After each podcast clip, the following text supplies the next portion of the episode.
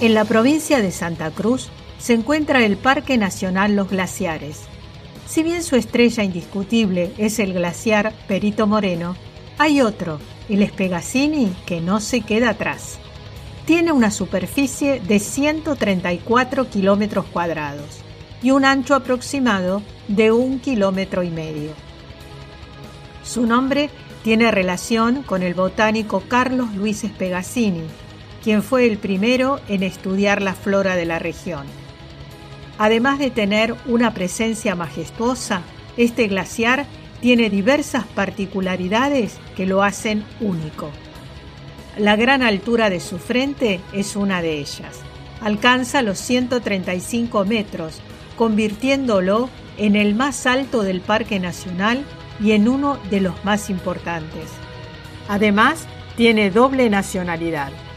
La sección inferior del glaciar se ubica en Argentina, pero su nacimiento está en Chile, en la provincia de Última Esperanza. Así que está protegido por los parques nacionales Bernardo Higgins y los glaciares. Y la última particularidad es que no presenta signos de retroceso, lo cual es atípico en estas monstruosas masas de hielo. Si piensan en darse una vuelta por la región, no tienen más que acercarse a Puerto Bandera, en el Calafate, navegar por el lago argentino y disfrutar cara a cara el glaciar Espegasín.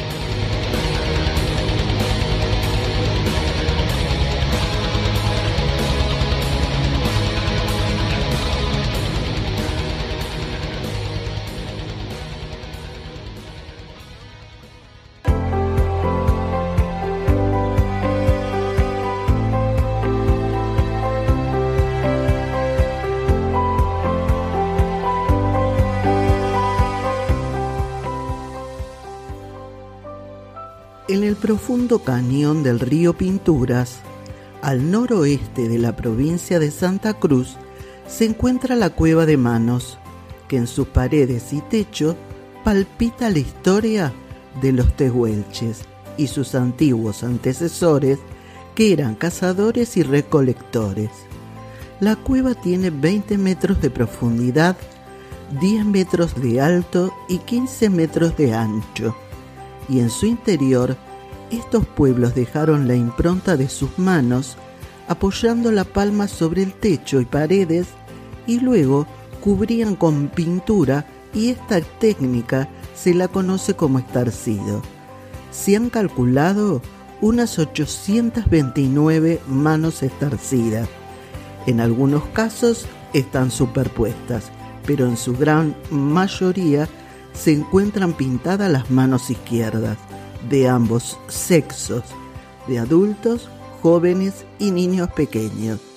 A más de 9.000 años atrás, esta cueva fue ocupada por cazadores recolectores, por eso además de las imágenes de manos, hay pinturas rupestres relacionadas con la vida cotidiana, con distintas escenas de caza, motivos de animales y figuras abstractas. Según los hallazgos arqueológicos, los temas responden a tres periodos distintos.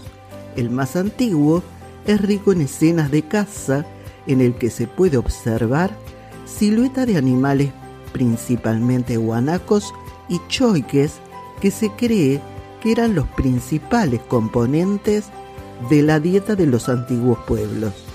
En el periodo intermedio sobresalen las manos como parte de una ceremonia o ritual dejando constancia del acto en techo y paredes.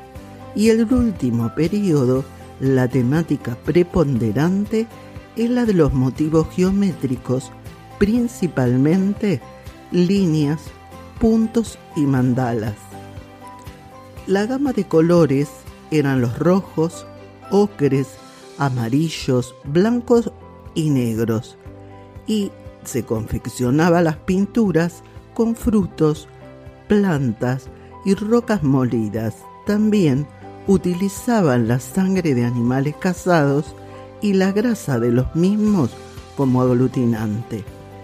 El registro de la cueva de manos termina dos siglos antes de la llegada de Cristóbal Colón y son obras descubiertas por la cultura occidental en el año 1876 por el explorador argentino Francisco Pascasio Moreno.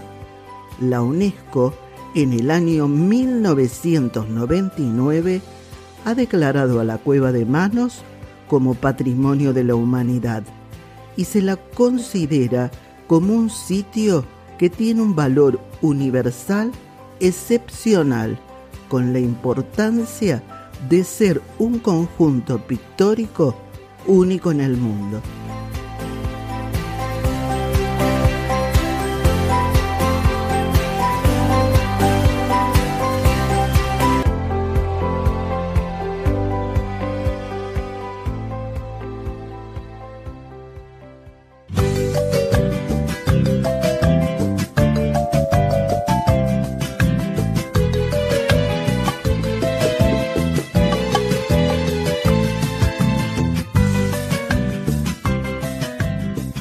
El vagón 502 del ex ferrocarril patagónico fue construido en 1898 en Lancaster, Inglaterra, y llegó a la provincia de Santa Cruz en 1910 para realizar durante 70 años el trayecto entre Puerto Deseado y General Las Heras. En 1922 se lo bautiza Coche Ferroviario Reservado 502 pues su uso era exclusivo para personal del ferrocarril y personas ilustres de la época.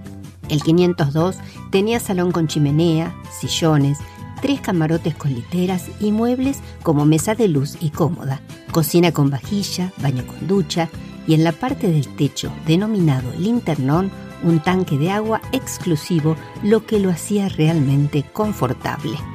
Este vagón histórico, que perteneció también a la gerencia del ferrocarril Roca, fue testigo de los hechos ocurridos durante las huelgas patagónicas de los años 1920 y 1921.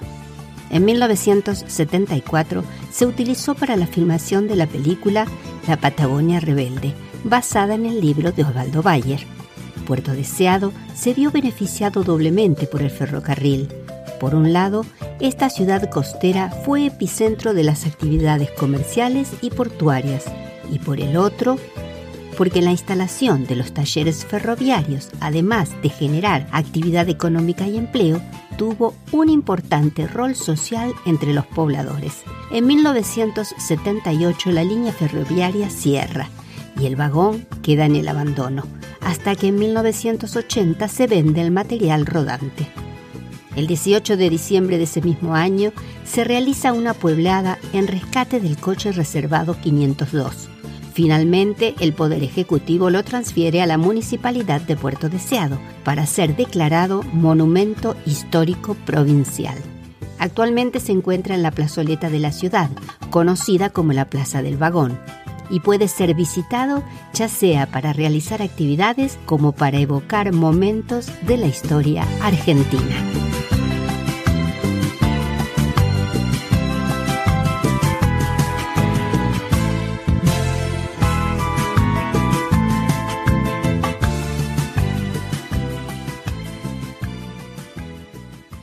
Argentina, un recorrido por sus historias, te espera la próxima semana con un nuevo episodio. Suscríbete.